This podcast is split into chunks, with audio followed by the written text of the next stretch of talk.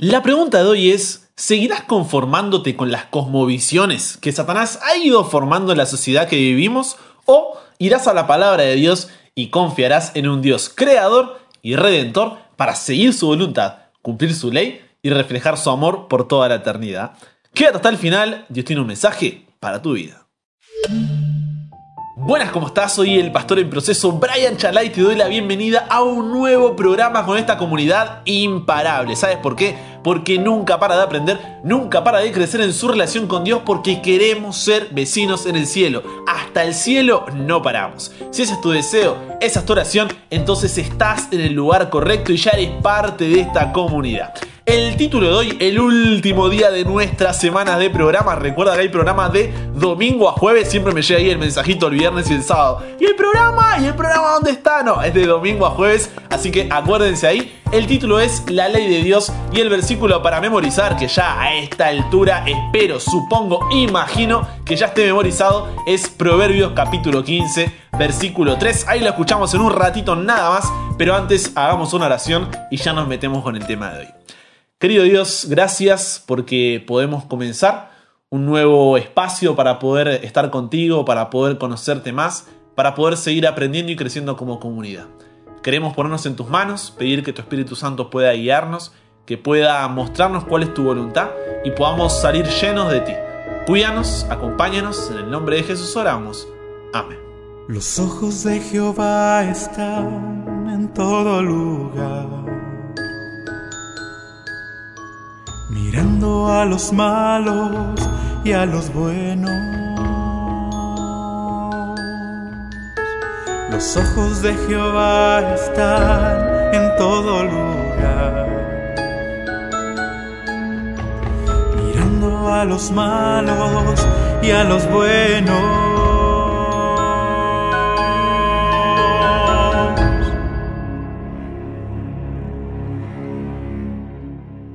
Ahora sí, manos a la Biblia, vamos a Salmos, capítulo 40, versículo 8. Abre tu Biblia ahí en Salmos, capítulo 40, versículo 8, que dice así, préstame tus oídos.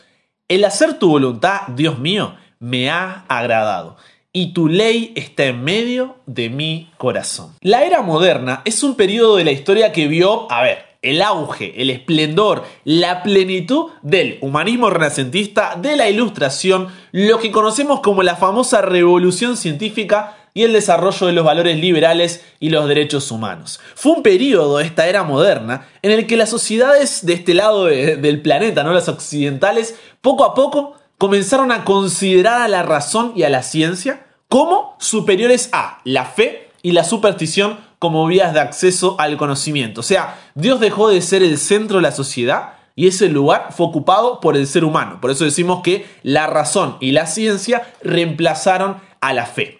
Ahora, el problema es que, como señala la Enciclopedia de Filosofía de Stanford, esto dio lugar a lo que hoy conocemos como posmodernismo, que es una continuación del pensamiento moderno, pero en un modo distinto. ¿Qué plantea el posmodernismo?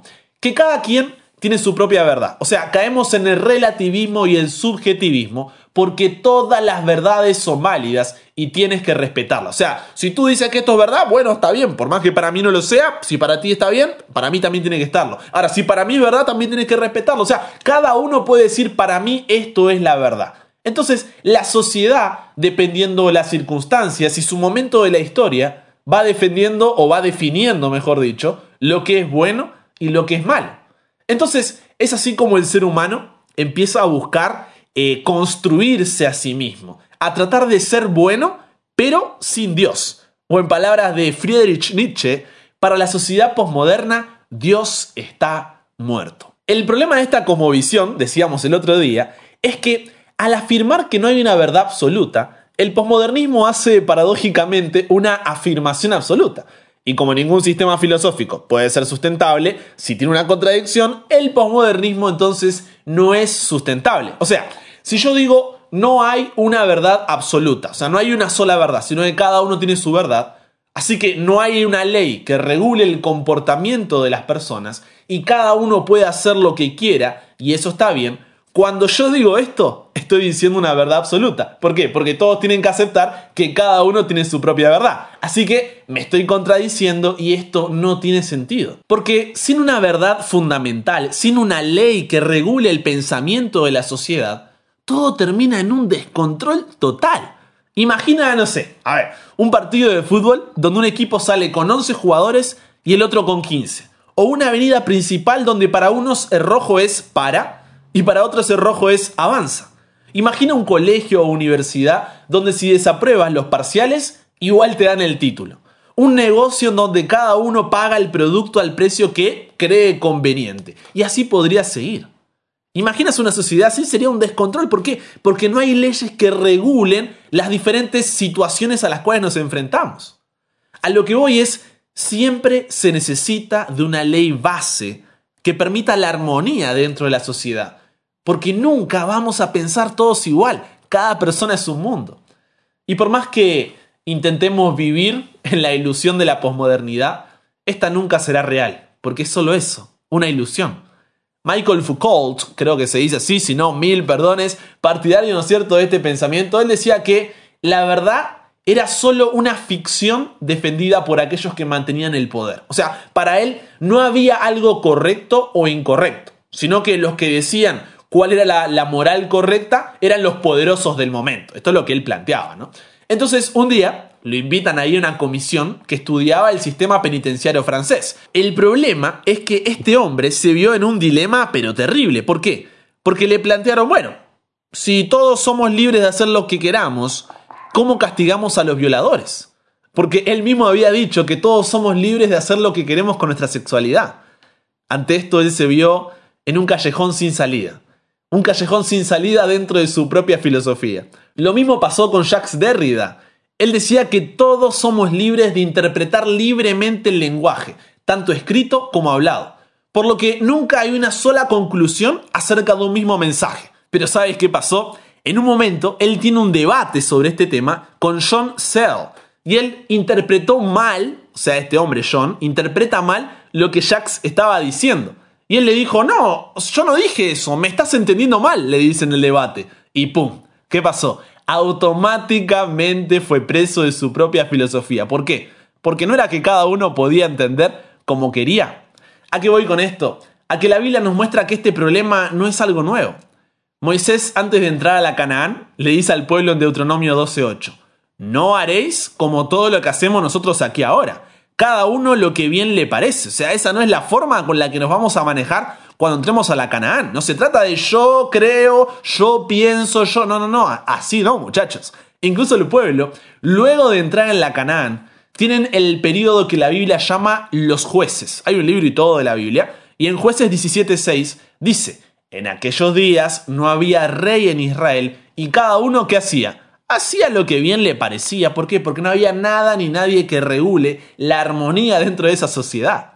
El mismo sabio Salomón, en Proverbios 12:15, dice, el camino del necio es derecho en su opinión, pero el que obedece al consejo es sabio. ¿Por qué digo todo esto? Porque en un sistema en el que no hay una verdad absoluta, sino que la sociedad va definiendo lo que es bueno o lo que es malo, ya que todas las verdades son válidas y hay que respetarlas, es un sistema insostenible.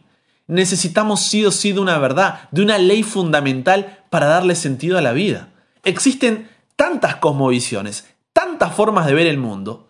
¿Cómo podemos garantizar cuál es la correcta? La respuesta es que el Dios que nos creó también nos dio una verdad absoluta, nos dio un código moral, una ley, ya que como nuestros ojos no alcanzan a distinguir lo que es correcto, porque como dice Romanos 3:23, todos pecamos y estamos destituidos de la gloria de Dios. Así que Dios debía mostrarnos esa verdad absoluta, esa ley.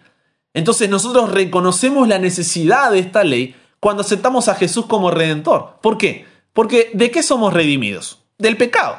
Y según 1 Juan 3:4, ¿qué es el pecado? El pecado es violar la ley, es desobedecer la ley de Dios. Por lo que el Evangelio de la Gracia no tiene sentido separado de la ley. El Evangelio de la Gracia lo que hace es limpiar nuestros pecados y transformar nuestra vida para que volvamos a vivir una vida conforme a la ley de Dios. Por eso no somos salvos por obedecer, sino que somos salvos para obedecer. la obediencia nace del amor a Dios. Si quieres profundizar en este tema de la ley, en el canal de YouTube buscas ahí como Brian Chalá, vas a encontrar una lista de reproducción con cinco episodios completos, eh, completos acerca del tema donde vemos si la ley de Dios es eterna, cómo esta afecta nuestra identidad y propósito, entendemos la relación entre la gracia y la ley, respondemos a si estamos bajo la gracia o bajo la ley y cómo la ley se relaciona con la segunda venida. Es tremenda esa playlist. Busca ahí Brian Chalá y en la parte de lista de reproducción hay una que se llama La ley de Dios. No tiene desperdicio, créame, si el tema te interesa, ahí tenés oro puro. Pero volviendo ahora sí a lo que estábamos diciendo, decíamos que no somos salvos por obedecer, sino que somos salvos para obedecer. La obediencia nace del amor a Dios. Como dijo Jesús en Juan 14, 15, si me amáis, guardad mis mandamientos. O sea, no dice guarda mis mandamientos para que los ame, no. Si me amáis, la consecuencia de ese amor, de esa relación con Jesús, ¿cuál va a ser? Guardar los mandamientos, guardar la ley de Dios. O en Juan 15, 10, cuando dice, si guardareis mis mandamientos, permaneceréis en mi amor, así como yo he guardado los mandamientos de mi Padre y permanezco en su amor. ¿Por qué Jesús dice esto? Porque la ley no es más que la expresión del carácter de Dios. Y primera de Juan 4.8 dice que Dios es qué cosa? Amor. Por eso cuando a Jesús lo apretan ahí los fariseos, el maestro de la ley, en Mateo 22, versículos 37 al 39, Jesús dice que la ley se resume en dos cosas. Amarás al Señor tu Dios con todo tu corazón y con toda tu alma y con toda tu mente, donde se encuentran ahí agrupados los primeros cuatro mandamientos de no tendrás dioses ajenos, no te hagas imágenes, no tomes el nombre de Dios en vano y separa el séptimo día de la semana, el sábado, para pasar conmigo. Y después Jesús dice, y también el segundo es semejante, amarás a tu prójimo como a ti mismo. Y ahí se encuentran agrupados los otros seis mandamientos. Honra a tu padre y a tu madre, no matarás, no cometerás adulterio, no robarás, no darás falso testimonio y no codiciarás. Porque como dice Pablo hablándole a, los romanos en Romanos 7:12, la ley a la verdad es santa y el mandamiento santo, justo y bueno. Por eso el rey David, también reflexionando ahí en su momento con Dios, en Salmos 119, 165 al 168 dice, los que aman tu ley disfrutan de gran bienestar y nada los hace tropezar. Yo, Señor, espero tu salvación y practico tus mandamientos. Con todo mi ser cumplo tus estatutos. Cuánto los amo.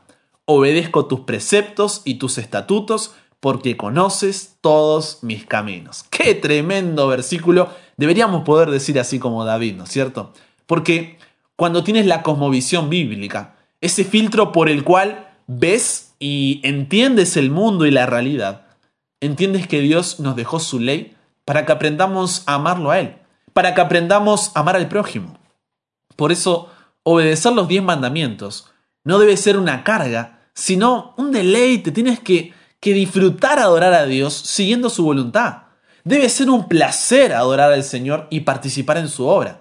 Dios no quiere que sus hijos, a los que Él le dio una salvación tan grande, actúen como si Él fuera un, un padre duro, un padre exigente. No, Él es nuestro mejor amigo. Y cuando le adoramos, quiere estar con nosotros, quiere bendecirnos, quiere confortarnos, llenando nuestro corazón de alegría y amor. Dios quiere que sus hijos encuentren consuelo en servirle. Quieren que disfruten, que tengan placer en estar con Él, antes que cansancio o aburrimiento. Él quiere que quienes vengan a adorarle se lleven pensamientos pero hermosos, recuerdos tremendos acerca del amor y del cuidado que Él nos da, para que podamos estar motivados en todo momento en la vida y podamos saber que la gracia de Dios está en cada uno de nuestros corazones, ayudándonos y acompañándonos para que podamos ser fieles a Dios. Entonces, la invitación que nos hace es a reunirnos en torno a la cruz. A Cristo y Cristo crucificado y resucitado. Debe ser este el tema de nuestra meditación, de nuestra conversación y más gozosa emoción. Tenemos que recordar todas las bendiciones que recibimos de Dios y al estar seguros de su gran amor, debiéramos estar dispuestos a confiarle, pero todas las cosas, a la mano que fue clavada en la cruz en tu favor. Al tener una cosmovisión bíblica, Cuando ves el mundo a través de la Biblia, lo que buscas es restaurar la imagen de Dios, su carácter en ti, en un desarrollo integral durante un proceso que dura toda la vida, con el objetivo de servir en esta tierra y prepararte para la eternidad. Pero, ¿cómo sabes cuál es esa imagen de Dios? ¿Cómo sabes cuál es su carácter? Para eso está la ley de Dios, la expresión de su carácter, el reflejo de su amor. Como veíamos ayer, la sociedad vive guiada por la ira, por el resentimiento, por el miedo y la incertidumbre, la culpa, el temor, el materialismo, la necesidad de aceptación, cuando en realidad no lo lleva a ningún lado, ninguna de estas cosas. Son guías ciegos. Por eso la vida deja de tener sentido. Y en esa ilusión de que cada uno tiene su propia verdad y todas son válidas, la verdad es que nadie sabe cuál es la verdad. Porque si Dios está muerto, como afirma la cosmovisión posmoderna que tiene la sociedad hoy, están diciendo que la verdad también está muerta, porque Proverbios 1.7 dice, todo el que quiera ser sabio debe empezar por dónde? Por obedecer a Dios. Por eso el enemigo se ha encargado de formar una sociedad que rechaza la ley de Dios. Si vemos los 10 mandamientos a la inversa, son una clara expresión de nuestra sociedad hoy, donde no se adora un solo Dios, se tiene imágenes, se toma el nombre de Dios en vano, ya no hay un día para recordar al Creador se deshonra a los padres, se mata, se roba, se codicia, se da falso testimonio. O sea, ¿viste cómo refleja los mandamientos si los damos vueltas, si no los cumplimos? ¿no, ¿No refleja a la sociedad en la que vivimos hoy? Pero tú y yo no somos ciudadanos de este mundo, sino que somos peregrinos. ¿Por qué? Porque pertenecemos a una patria mejor, una patria celestial. Por eso somos llamados a ser linaje escogido, real sacerdocio, nación santa, pueblo adquirido para anunciar las virtudes de aquel que nos ha llamado de las tinieblas a su luz admirable. Por eso Dios nos dejó la ley eterna como educadora, para mostrarnos el pecado que nos separa de Dios. Nos dejó los diez mandamientos para enseñarnos a reflejar su carácter, amando a Dios y amando al prójimo. No podemos hablar de una cosmovisión bíblica si no hablamos de la ley de Dios, si no hablamos de su amor. Porque al final de todo, la cosmovisión bíblica es ver la vida a través de los ojos de Dios. Así que cierro con un versículo que usé en la lección anterior cuando hablamos de la ley, que está en Josué 1.8. Josué capítulo 1, versículo 8, si quieres subrayarlo también, y el 9 ya creo que lo conoces, pero el 8 es importante también cuando dice, nunca se aparte de tu boca este libro de la ley. Más bien, medita en él de día y de noche para que guardes y cumplas todo lo que está escrito en él. Así tendrás éxito y todo te saldrá bien. Es mi deseo, es mi oración en este programa que tengas éxito, que todo te salga bien, pero no, no estamos hablando solamente de una prosperidad aquí en la tierra, sino de un impacto eterno. Por eso quiero invitarte a meditar día y noche en el amor de Dios, porque recuerda que la ley de Dios es eterna porque refleja el carácter de Dios, un carácter eterno, refleja su amor. Que puedas amar al Señor tu Dios con todo tu corazón, con toda tu alma, con toda tu mente, y a tu prójimo como a ti mismo, así como Dios lo expresó en su ley. Para que la imagen de Dios sea restaurada en ti y puedas ser guiado en el desarrollo integral de un proceso que dura toda la vida, con el objetivo de servir en esta tierra y prepararte para la eternidad. Porque en su amor encontramos identidad y propósito para poder ser la generación que sea una luz para las naciones, que guarde su promesa y refleje su amor ante un mundo caído en pecado, pero sobre todo que seamos la generación que lo vea regresar. Porque como dice Apocalipsis 14:12, la última generación será la generación que guarde los mandamientos de Dios y tenga la fe de Jesús. Por eso la pregunta que te llevarás para reflexionar durante el día y para conversar con Dios es, ¿seguirás conformándote con las cosmovisiones que Satanás ha ido formando en la sociedad que vivimos?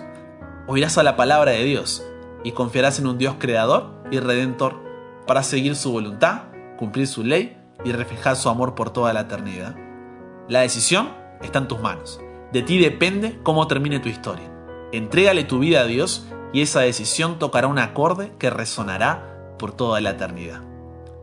Padre, gracias por la lección de esta semana como comunidad no queremos dejarnos arrastrar por la forma de, pensar con la que el enemigo nos intenta seducir. Queremos aceptar la verdad, queremos aceptarte a ti porque tú eres el camino, la verdad y la vida. Y cuando miremos la vida desde tu palabra, podremos saber que tu voluntad para nosotros es buena, agradable y perfecta.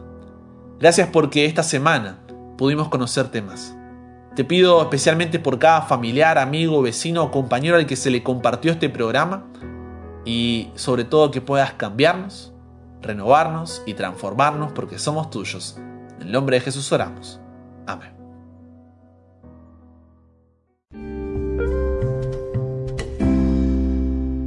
Me encantó esta semana. Saben que soy el primero ahí que disfruto armando estos temas. Así que espero que también haya sido de bendición para ti. Espero ahí tu mensaje en WhatsApp donde nos compartas tu testimonio, grande o pequeño, no importa, de cómo este programa te ha ayudado a formar el hábito de encontrarte con Dios y acercarte más a Él. Eso hará que otros se motiven a seguir aprendiendo y creciendo. ¿Por qué? Porque hasta el cielo no paramos. Y como siempre en nuestro espacio de comunidad, oramos los unos por los otros. Eso es lo importante, somos una familia y en esta familia nadie ora solo, nadie ora sola. Y el día de hoy nos escribe desde México Mayra Martínez diciendo, hola buen día pastor.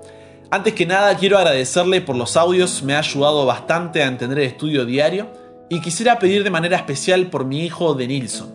Él hace dos años tuvo una convulsión, así de la nada, le hicieron estudios y no se le dio nada, pero el día de hoy se volvió a convulsionar y no se sabe el por qué.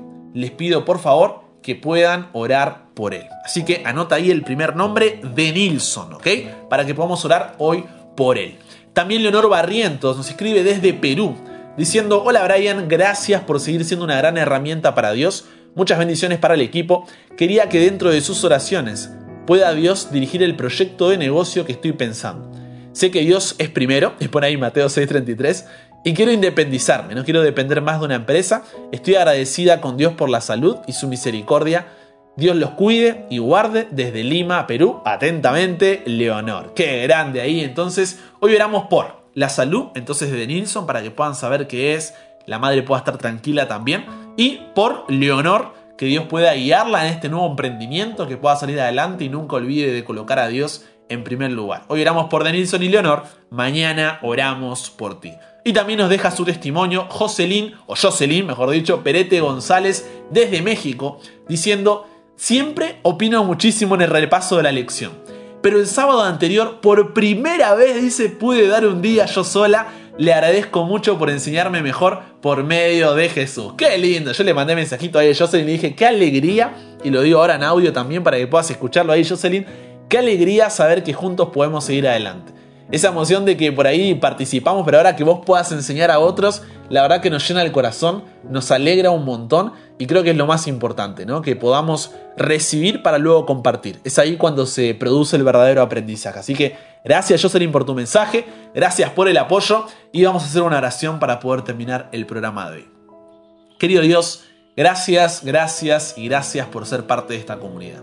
Queremos poner en tus manos a Denilson, conoce su salud pedirte por su familia, que puedan acompañarnos en este momento difícil. También por el emprendimiento de Leonor, sabes los desafíos, los miedos y los riesgos que esto eh, presenta. Sin embargo, sabemos que tomados de tu mano y poniéndote a ti como el centro de todo, podemos salir adelante. Y también agradecerte por corazones como el de Jocelyn que han podido aprender, han podido crecer y ahora es realmente lindo, ¿no? De ver desde, desde, este, desde esta primera fila, como digo siempre, cómo tú estás actuando en su vida. Porque no depende de nosotros ni del tremendo equipo, que de paso te agradezco por eso también, sino que depende de, lo que tú haces en nuestra vida. Nosotros somos simples instrumentos, pero verte actuar es increíble, Dios. Así que muchas, muchas gracias por eso. Nos ponemos en tus manos, que pueda haber sido una semana de bendición y que la próxima semana podamos seguir aprendiendo y creciendo juntos. Todo esto lo pido y lo agradezco sin merecerlo, pero en el nombre de Jesús oramos. Amén.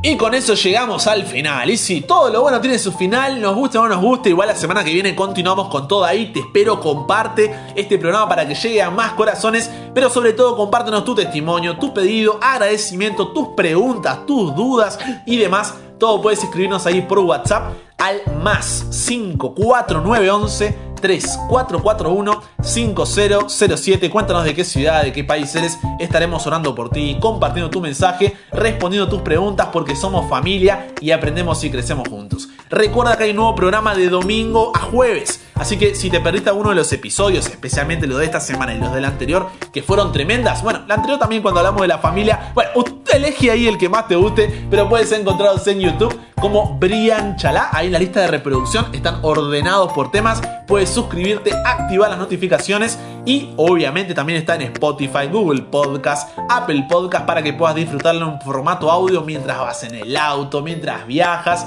mientras cocinas y demás. Con eso dicho, te mando un abrazo grande y si Dios quiere, solamente si Dios quiere, nos encontramos la próxima semana, casi digo mañana, pero recuerda, nunca pares de aprender, nunca pares de crecer, ¿por qué? Porque hasta el cielo no paramos.